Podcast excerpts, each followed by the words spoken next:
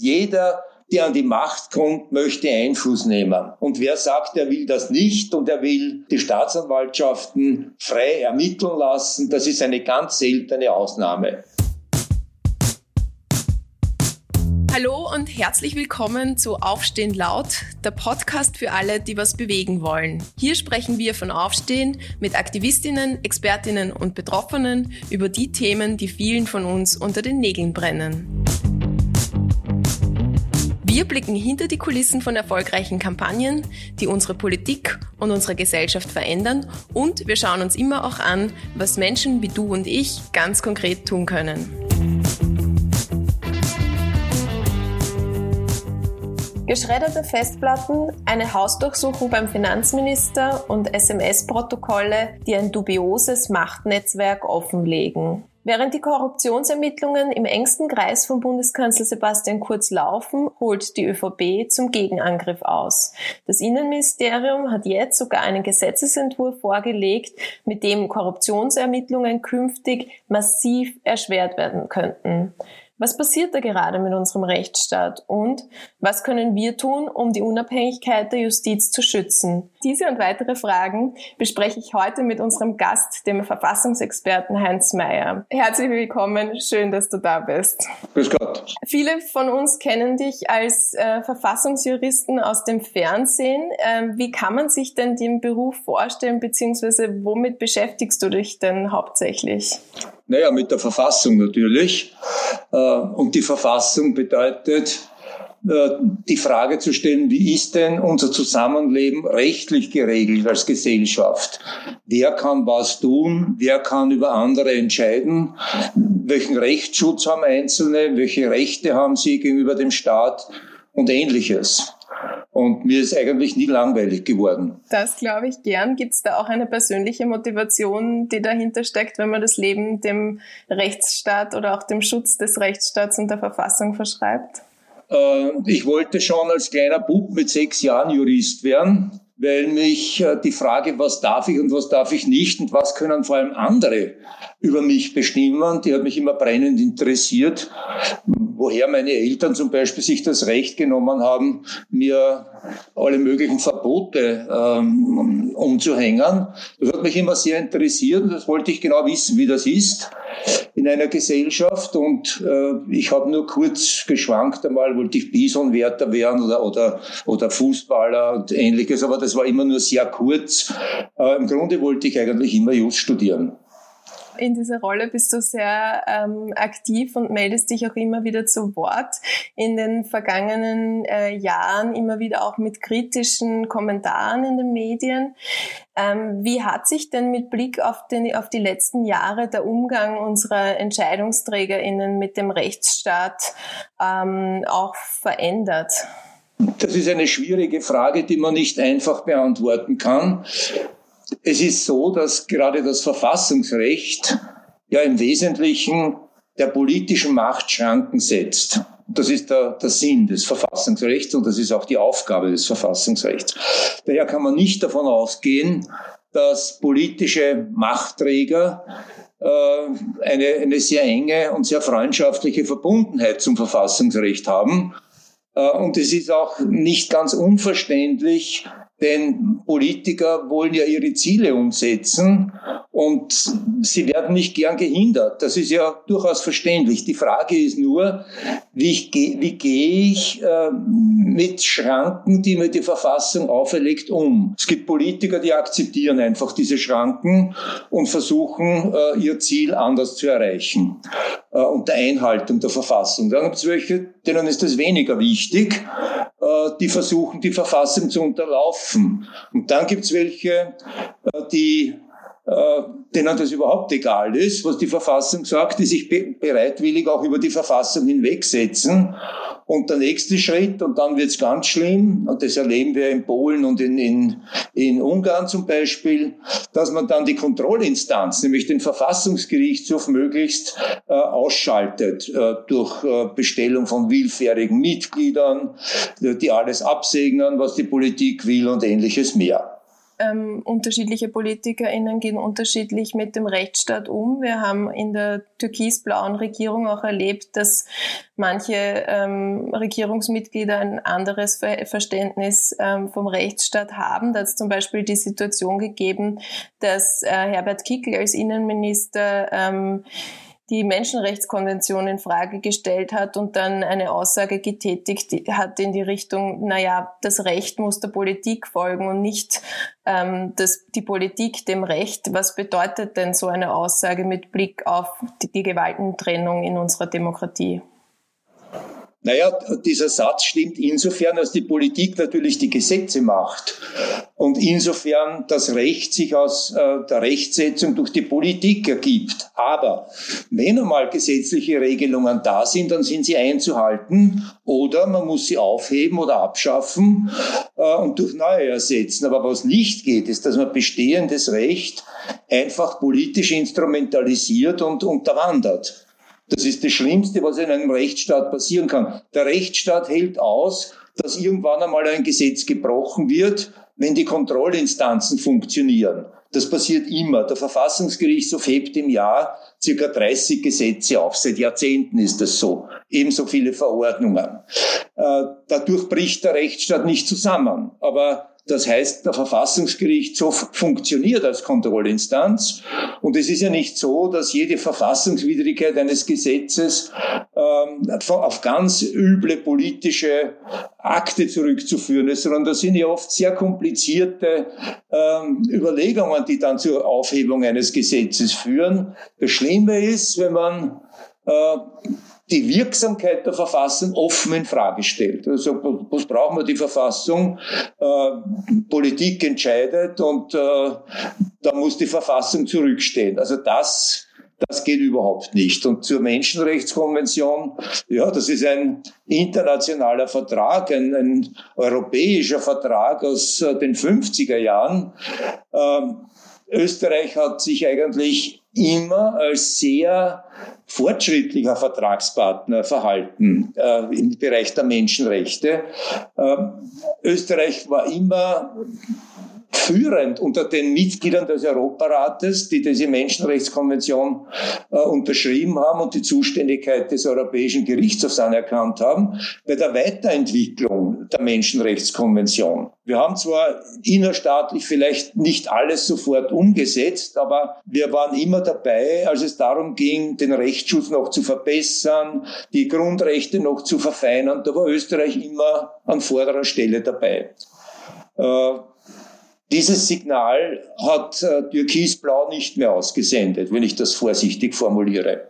Apropos Aussenden, ähm, unterschiedliche Juristinnen und Juristen, Rechtsexpertinnen und Experten haben in den vergangenen ähm, Wochen und Monaten auch wieder Signale, Warnsignale oder Alarmzeichen sozusagen wahrgenommen, wenn, wenn äh, Rechtsstaat oder Justiz angegriffen worden sind. Ähm, wir haben bedenkliche Entwicklungen in den vergangenen Monaten beobachtet und äh, aus dem heraus ist vor kurzem auch äh, von, auf unserer Plattform Mein Aufstehen.at eine Petition gestartet worden mit dem Titel Hände weg vom Rechtsstaat, wo eine Gruppe von ExpertInnen und ähm, prominenten und engagierten Menschen aus der Zivilgesellschaft gemeinsam ähm, fordert, dass die Justizministerin Garantien abgibt, ähm, dass äh, die Wirtschafts- und Korruptionsstaatsanwaltschaft nicht zerschlagen werden darf, dass die Justizreform erst nach Abschluss der Ermittlungen ähm,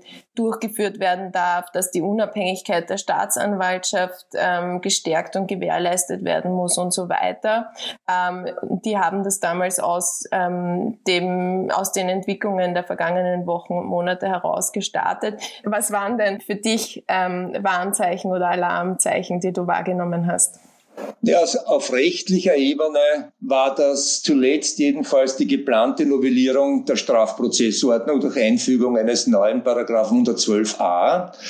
Ähm, aber das ist, glaube ich, nicht das Alleinentscheidende. Das äh, noch viel Wichtigere ist, äh, dass die gegenwärtig die große Regierungspartei einen Politikstil vertritt, den wir von Trump und Orban kennen. Und das ist, äh, Unwahrheiten zu preisen. Äh, also die Wahrheit zu negieren, äh, Unwahrheiten in den Raum zu stellen, dass die Medien, die kritischen Medien möglichst an den Rand zu drängen und zu überfluten mit, mit Falschmeldungen oder mit, mit schönen Phrasen, die aber inhaltlich nichts bedeuten. Und das führt dazu, dass viele Menschen, die die Politik nicht so kritisch verfolgen, äh, auf diesen Schein äh, hineinfallen.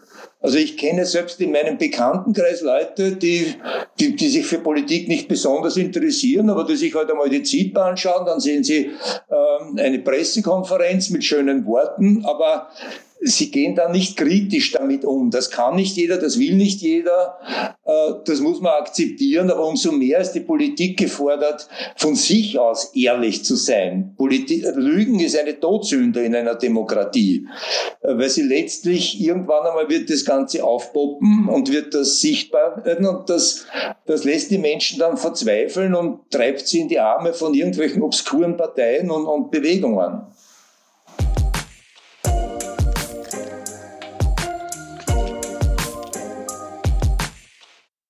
Also wir haben das auch schon gemerkt in den letzten ähm, Wochen, dass die Frustration von ganz, ganz vielen Menschen, mit denen wir auch in Kontakt sind in unserer Community von über 350.000 Leuten, dass da ganz, ganz viele Menschen sind, die einfach sich sehr, sehr schwer tun, die Entwicklungen der letzten Wochen und Monate auch einzuordnen oder damit umzugehen, wie ähm, kommuniziert wird, wie auch ähm, Unwahrheiten oder Halbwahrheiten in den Raum gestellt werden zum Beispiel. Und ich meine, das ist natürlich auch ein, ähm, ein Punkt, den wir vielleicht gesondert nochmal ausführlicher diskutieren könnten. Wir haben in dieser Reihe, in dieser Podcast-Reihe auch schon über Desinformation und Verschwörungstheorien und wie die entstehen zum Beispiel gesprochen. Und das spielt natürlich auch da hinein, dass wenn Politik nicht mehr bei den Menschen ankommt, weil sie vielleicht zum Beispiel ähm, zu stark auf leere Floskeln setzt oder so, dass es dann ganz, ganz viele gefährliche Entwicklungen geben kann. Aber bleiben wir ganz kurz noch beim Rechtsstaat und bei diesem sogenannten Coup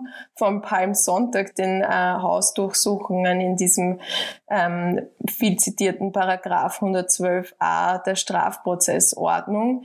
Worum geht's denn da? Was soll denn dieser Paragraph verändern? Dieser Paragraph 112a sagt kurz zusammengefasst, dass bei Behörden, Ämtern und allen Körperschaften des öffentlichen Rechts keine Sicherstellungen mehr durchgeführt werden dürfen, wenn sich die Ermittlungen nicht gegen den Leiter richten, sondern gegen, äh, gegen Beamte oder Mitglieder dieser Einrichtungen, sondern dass um Amtshilfe angesucht werden muss. Was heißt das?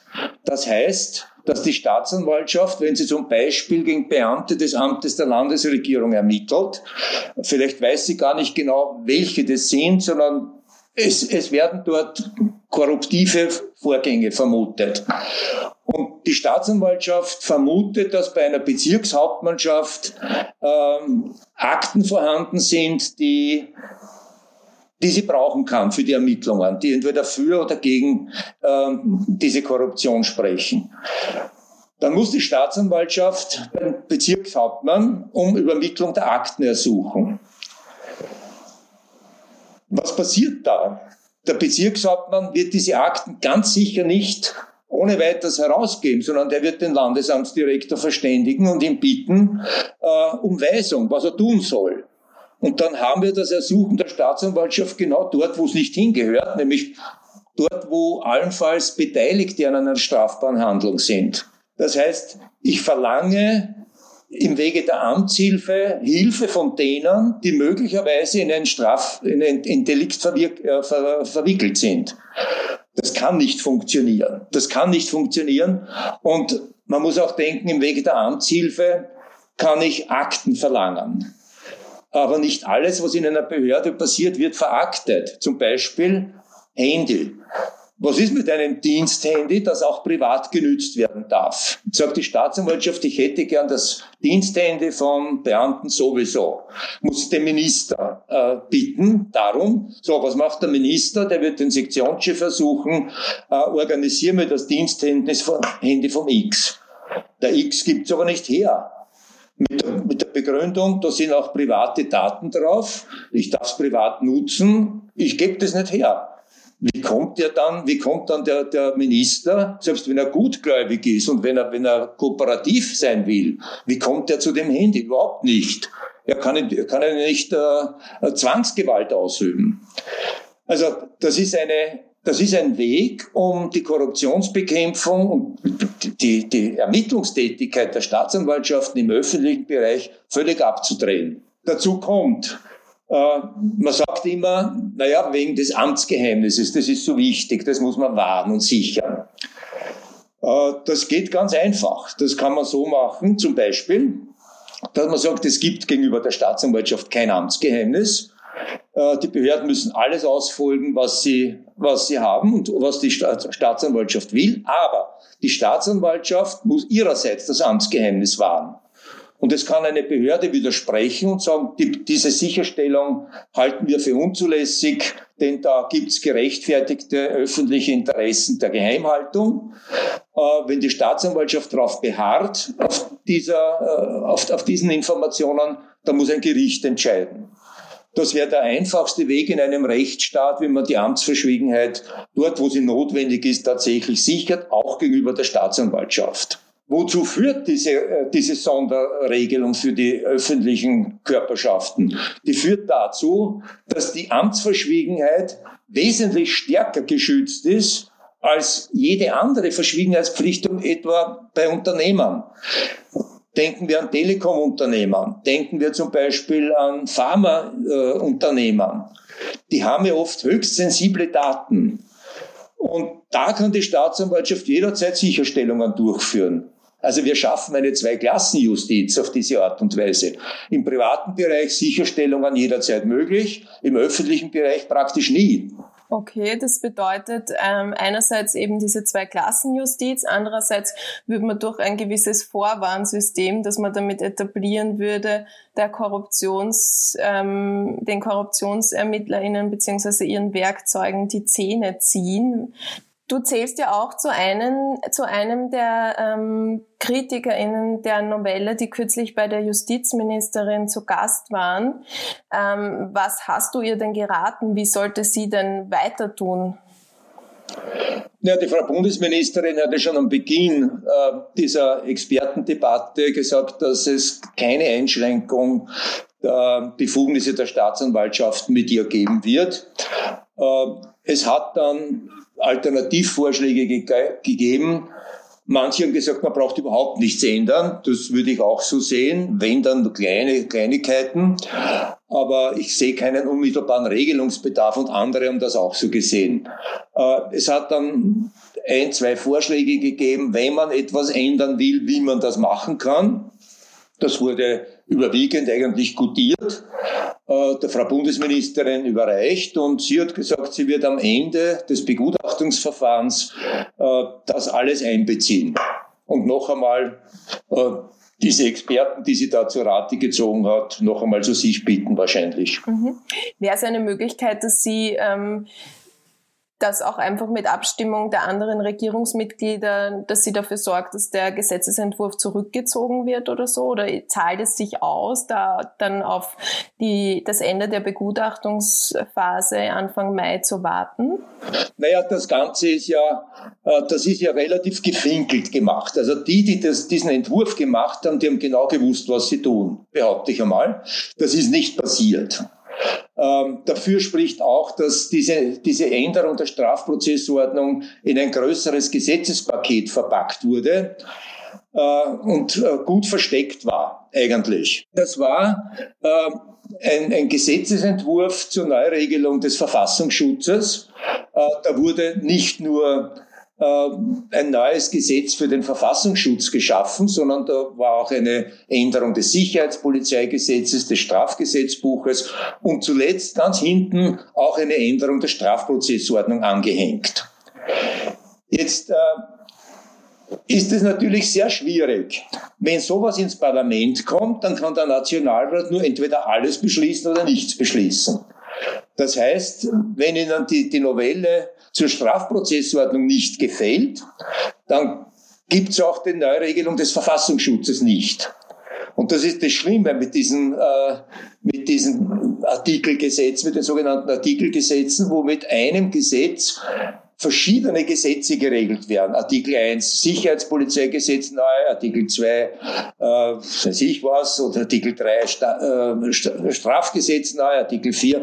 Dann kann man nur entweder alles oder nichts beschließen. Das heißt, wenn man sagen wird, der, der Nutzen überwiegt, dann kann es sein, dass so ein schädlicher ähm, Paragraph mitkommt, weil die Parlamentarierinnen sagen, ja, okay, aber hier überwiegt der Nutzen in den vielen anderen Punkten.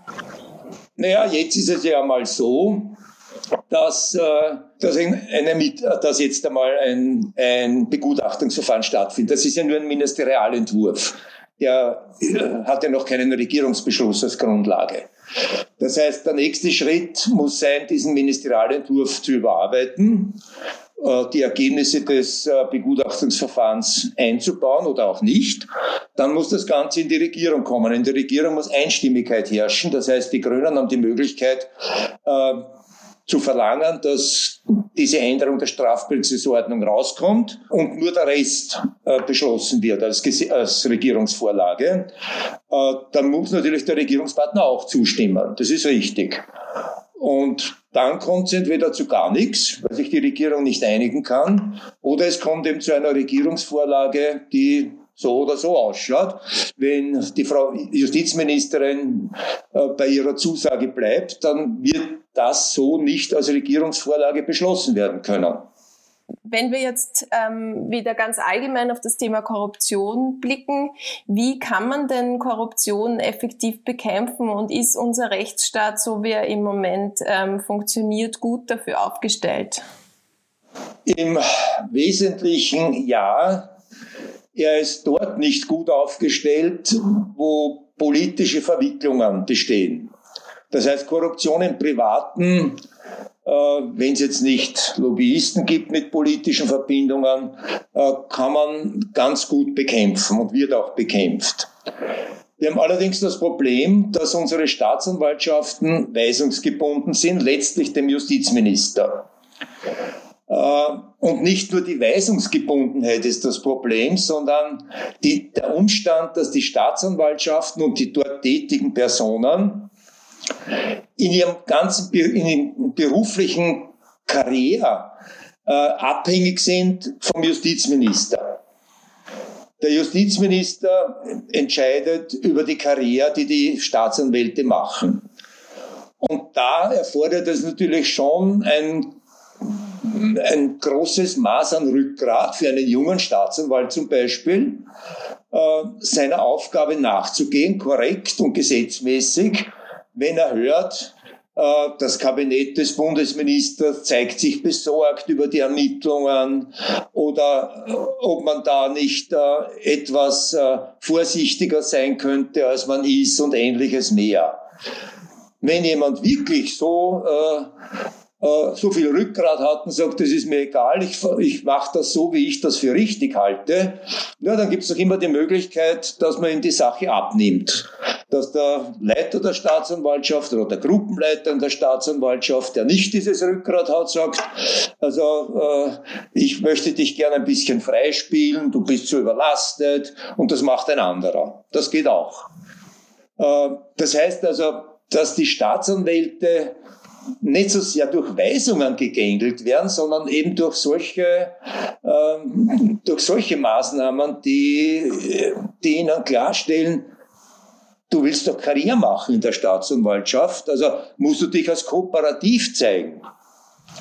Und Leute, die sich so gar nicht kooperativ zeigen gegenüber der politischen Macht, dürfen nämlich auch nicht damit rechnen, dass sich bei einem Regimewechsel äh, sehr beliebt machen. Denn der gilt dann als, der ist stur, äh, der ist nicht flexibel, der ist nicht kooperativ. Also das ist kein guter Ruf für einen Staatsanwalt bei der anderen politischen Spitze.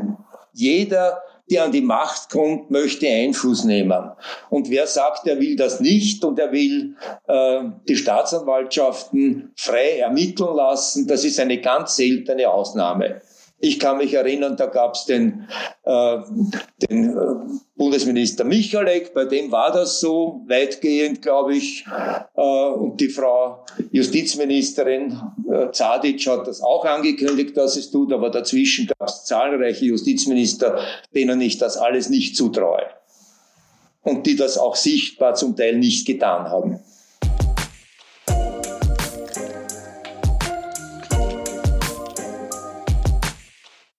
Um da deine Ausführungen nochmal zusammenzufassen, wenn ähm, aus der Regierung zum Beispiel ähm, Aussagen äh, über die ähm, schlechte Ermittlungsarbeit der WKSDA oder so kommen, dass das dann einfach auch unmittelbare Auswirkungen darauf hat, wie sich ähm, Staatsanwältinnen, wie sich Justizbedienstete und so weiter auch verhalten. Gibt es da eine Möglichkeit, ähm, das irgendwie besser zu machen? Also kann man so etwas überhaupt vorbeugen, wenn es da um ein Machtverhältnis geht? Nein, das ist kein rechtliches Problem, sondern das ist ein ganz übles politisches Spiel, das da gespielt wird von den Türkisen, das darin besteht, dass alle Institutionen, die ihnen gefährlich werden könnten, von vornherein einmal delegitimiert werden. Äh, wenn der Finanzminister, damals war er nicht Finanzminister, sondern äh, Kanzleramtsminister, mit Socken durchs Parlament geht, dann zeigt er ja, was, was er vom Parlament hält. Also er macht das Parlament lächerlich. Äh, andere machen das genauso. Äh, das ist natürlich, oder wie er gesagt hat, nach dem, nach dem Misstrauensvotum, das da äh, beschlossen wurde im Jahr 2019, hat er sich hingestellt und hat gesagt, naja, das Parlament hat abgestimmt, aber das Volk wird entscheiden. Mit genau denselben Worten hat der Bürgerblock das Ende der, der, der, Demokratie in der Ersten Republik eingeleitet. Sie haben die, die parlamentarische Tätigkeit und die gesetzgebenden Körperschaften lächerlich gemacht und delegitimiert. Gesagt, was, was sind denn die eigentlich schon? Das Volk muss entscheiden, nicht das Parlament. Äh, das ist das eine. Dann die Staatsanwaltschaften attackieren, ohne Beweise vorzulegen, dass da rote Netzwerke gibt, dass da einseitig ermittelt wird, ist das ein ganz schweres politisches Foul.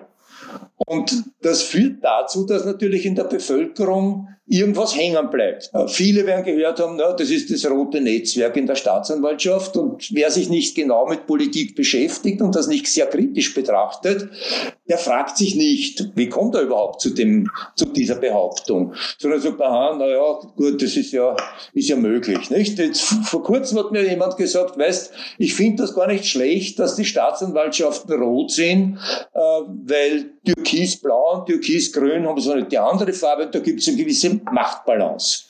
Ich habe gesagt, woher weißt du denn das, dass die Staatsanwaltschaften rot sind? Naja, die WKSDA, der Kanzler hat ja gesagt, da gibt's rote Netzwerke.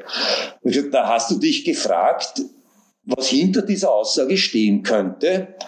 Du musst dir nämlich überlegen, äh, die, diese Staatsanwaltschaft wurde zwar von unter der Justizministerin Berger, also einer Sozialdemokratin, geschaffen, aber die war nur ganz kurz im Amt und die ist das seit äh, mehr als zehn Jahren nicht mehr. Und fast alle Staatsanwälte, die dort tätig sind, wurden von schwarzen Justizministern äh, bestellt. Das heißt, die Vorstellung, dort gibt's rote Netzwerke, ist schon aberwitzig. Also du hast jetzt gesagt, ähm, dass der politische Diskurs auch und so wie sich Politikerinnen und Politiker gegenüber der Justiz äußern, einen sehr, sehr großen Einfluss darauf hat, wie sich Justiz auch verhält oder verhalten kann. Wenn wir über die österreichischen Ländergrenzen schauen, ist das überall so oder gibt es vielleicht auch andere Länder, wo sich Österreich da ein bisschen was abschauen kann? Ja, das ist ganz leicht. Man muss nur nach Deutschland schauen. Das ist auch nicht alles ideal, aber diese Verhältnisse, die bei uns uns jetzt eingerissen sind, die gibt's dort nicht. Also dass, äh, dass Politik gemacht wird mit äh, Fake News, äh, mit derartigen Verdächtigungen ohne, ohne Belege, also das ist dort nicht üblich.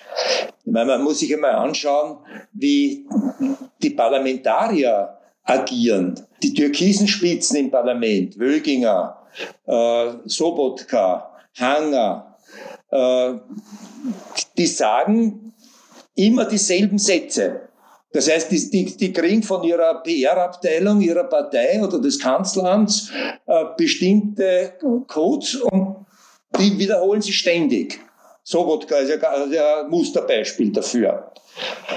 Äh, und auf Regierungsebene ist das Gleiche. Die, die Ministerinnen der Türkisen sagen ja immer dieselben Sätze und am Ende kommt immer ein großes Lob für den Bundeskanzler.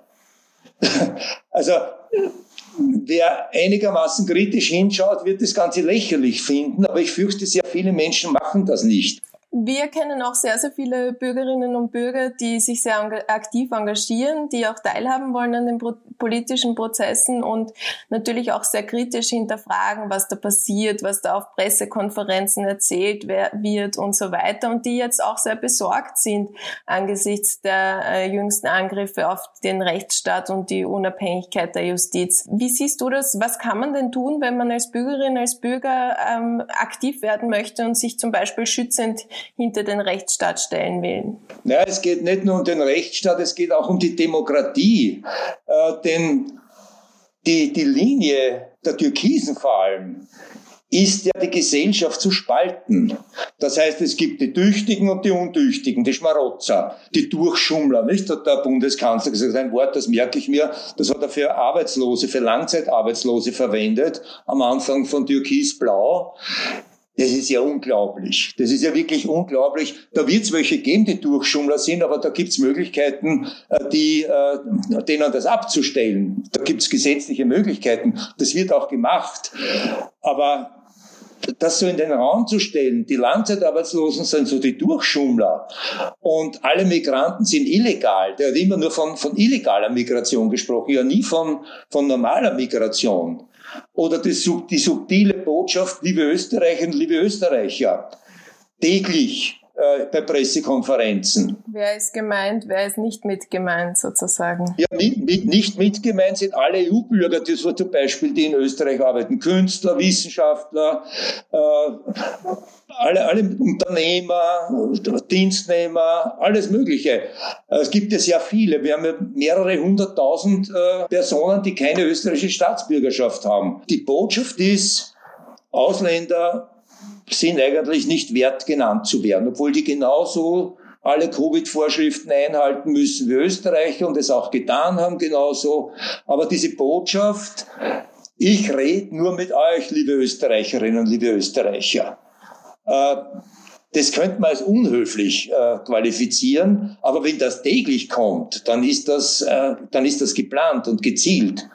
Und die Botschaft kommt an.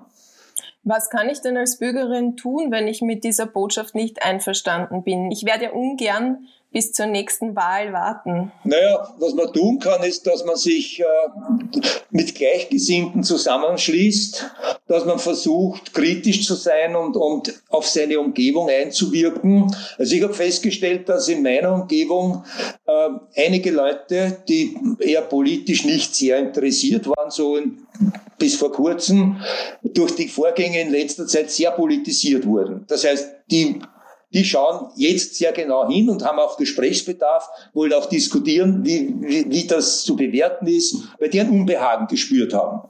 Also das gibt's. Aber das setzt natürlich voraus, dass man, dass man an, politischen Vorgängern erstens einmal Anteil nimmt und nicht, äh, nicht abdreht, wenn, wenn solche Debatten losgehen, sondern hinhört, schaut, was passiert da jetzt gerade und was sagt mir jetzt gerade der, der da am Wort ist. Äh, was ist damit, was könnte damit gemeint sein? Äh, ja, sich zusammenschließen. Es gibt ja Organisationen, deine zum Beispiel ist eine, äh, die, die da durchaus dem Bürger eine Stimme gibt. Das muss man machen. Man muss auch Medien unterstützen, die, die kritisch bleiben. Und die, die vorgeben, unabhängig zu sein, aber sich als Parteiblätter gerieren, die muss man halt auch, das muss man aufzeigen. Man muss das möglichst gut aufzeigen, das ist wichtig. Mhm.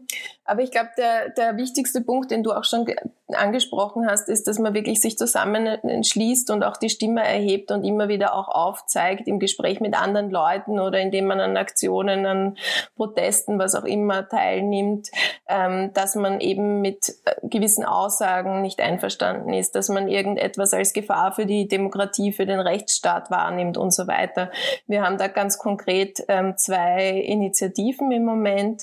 Zum einen gibt es die schon erwähnte Petition ähm, zum Schutz des Rechtsstaats, also Hände weg vom Rechtsstaat, äh, auf unserer Petitionsplattform mein.aufstimmen.at, die von einer Gruppe engagierter Leute und Expertinnen gestartet worden ist, die wir auch ähm, vor kurzem schon an die Justizministerin übergeben haben, die das als sehr, sehr wichtigen Impuls auch aus der Zivilgesellschaft wahrgenommen hat. Und zusätzlich dazu gibt es zum laufenden Begutachtungsverfahren dieser Novelle der Strafprozessordnung, besonders mit Blick auf den Paragraphen 112a bei uns die Möglichkeit, auf Aufstehen.at findet man auch die Infos, beziehungsweise auch in der Folgenbeschreibung zu diesen Podcasts. Da gibt es die Möglichkeit, dass man auch selber im Parlament parlamentarischen Begutachtungsprozess eine Stellungnahme abgibt. Das ist eine Möglichkeit, die jede Bürgerin, jeder Bürger hat. Da kann man noch bis Anfang Mai mitreden und wir hoffen halt auch, dass diese Form der Kritik ähm, dann bei den Parlamentarierinnen und Parlamentariern, aber natürlich auch bei den Regierungsmitgliedern, beim Innenministerium, die diesen, ähm, wir haben schon diskutiert, verheerenden Gesetzesvorschlag eingebracht hat und dass da dann wirklich auch nochmal drauf geschaut wird und ähm, auch wahrgenommen wird, dass äh, es ganz, ganz viele Menschen gibt in der Bevölkerung, die das nicht so einfach hinnehmen wollen, wenn da ähm, Instrumente der Demokratie des Rechtsstaats angegriffen äh, werden. Ja, ähm, wir haben das große, große ähm, Thema Demokratie und Rechtsstaat jetzt nur ein bisschen anreißen können und ein paar ähm, Aspekte ähm, ausführlicher diskutiert. Ich bedanke mich wie immer an dieser Stelle recht herzlich fürs Zuhören. Weiterführende Infos und Links ähm, zu all diesen Dingen, die wir jetzt im Zuge des Gesprächs erwähnt haben, stellen wir wie immer in der Folgenbeschreibung auf Aufstehen.at Podcast zur Verfügung. Heinz Mayer, herzlichen Dank fürs Dabeisein. Wir haben sehr, sehr viel gelernt. Ciao und bis zum nächsten Mal. Ich danke euch.